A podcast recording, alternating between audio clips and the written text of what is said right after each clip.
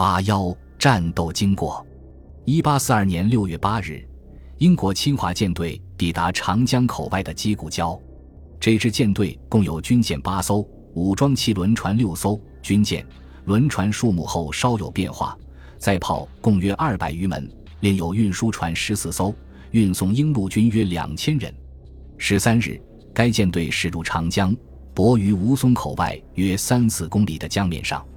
就清军部署在吴淞地区和崇明岛、长江两侧的火炮射程而言，英军完全可以不顾吴淞而直速长江内犯。但英军的目的在于不断的打击清军，早已决定进攻吴淞，进占上海。六月十四日、十五日两天，英军轮船测量了土塘前水道的深度。并安放浮标，为进攻舰队指明航道。守军因不明英船所作所为的目的，一直严密监视，没有开炮制止。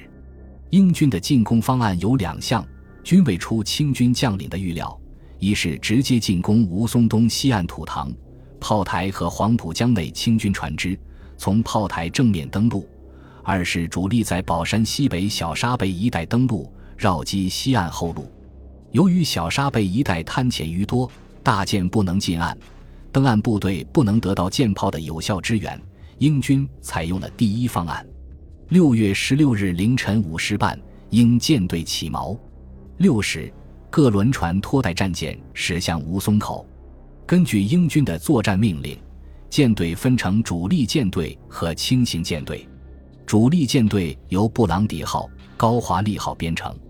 由轮船坦纳萨林号和西索斯提斯号拖带进攻西岸土塘，轻型舰队由摩底士底号、哥伦拜恩号、克里欧号编成，由轮船复仇神号、弗莱吉森号、博鲁多号拖带进攻运枣帮口的新月宴炮台和江面清军船只。此外，军舰阿尔吉林号以自己的风帆动力前进，参加西岸作战。轮船麦都萨号为预备船。六时半。主力舰队到达其攻击点，轻型舰队继续内犯。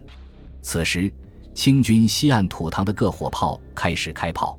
第一轮火炮射击较准，但因射速慢，布朗迪号和高华丽号在轮船的帮助下，很快调整船向，进入有利射击位置，向西岸土塘炮击。英舰北极星号恰从舟山赶到，进入吴淞口，轮船坦纳萨林号赶去拖带该舰。参加主力舰队进攻西岸土塘，在此可将双方火力做一比较。英主力舰队军舰三艘，共载炮一百四十门；吴淞西岸土塘及炮台共安炮一百三十四位。但在英舰的攻击地点，清军能够参与作战的火炮至多三四十位，而英舰能够用于作战的一侧舷炮达六七十门。加上射速、火药、炮弹的差别。英军火力远远地超过了清军，尽管清军竭尽全力击中布朗迪号十四次，击中高华丽号多次，其中击中其后墙三次，但没有给英舰以致命的损伤。而英舰的炮火完全毁坏了西岸土塘工事，陈化成英勇战死。八点多钟，清军的炮火开始平息，受到攻击的土塘被夷为废墟了。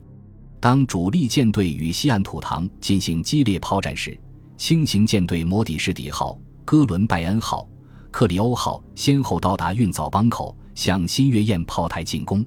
尽管双方火力相差悬殊，但新月宴炮台安设的是十门新铸的铜炮，火炮质量稍优，炮台本身是石砌的，坚固程度稍强，因而给予率先到达的英舰以很大的打击。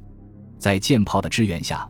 摩底士底号等三舰的水兵和海员在运枣帮口强行登陆，企图占领乌松镇，由南向北绕击西岸土塘清军的侧背。但驻扎吴淞镇后路的清军用台炮和鸟枪进行反击，遇敌以杀伤，迫使其后撤。此时，进攻西岸土塘正面的布朗迪号、高华丽号等舰的水兵和海员也从正面登陆。由于该处土塘土牛已被击毁，登陆行动未受到很大的阻挠。运藻帮一路登陆，英军见势乘机再次发动进攻，清军与之短兵相接，直至肉搏后被迫撤退。英舰二级零号的水兵也在其正面登陆，受到清军轻微的反击。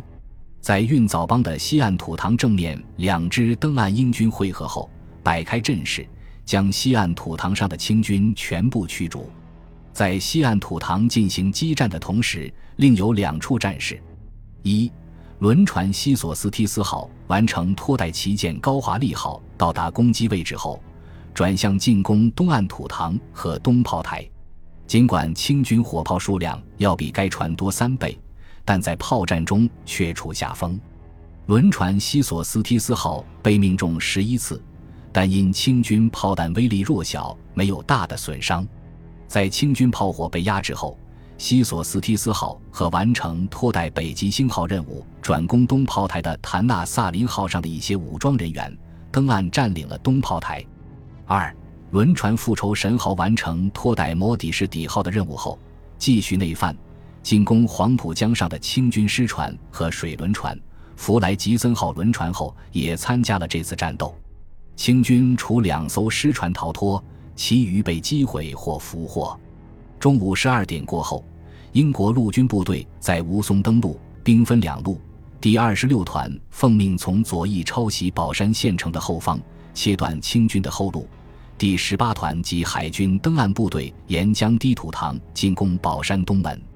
由于宝山清军已经撤退，下节序论：英军第二十六团不费一弹占领宝山。此战，英军被击毙两人，受伤二十五人。清军阵亡陈化成以下共八十八人。就作战经过来看，吴淞第一线清军的抵抗，与当时清军多次临战哄散比较，还算是英勇的。